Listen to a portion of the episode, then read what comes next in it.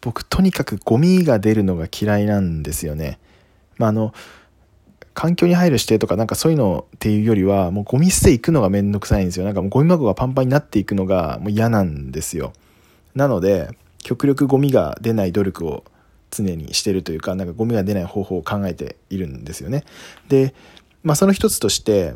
野菜の皮とかっていうのは食べれるなら極力食べるようにして生ゴミにしないっていうようなことを心がけてます。まあ、人参なんかもここもうずっと皮剥いた記憶がないぐらい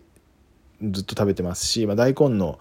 あの葉っぱも絶対なんかお味噌汁にしたり漬物にしたりしますし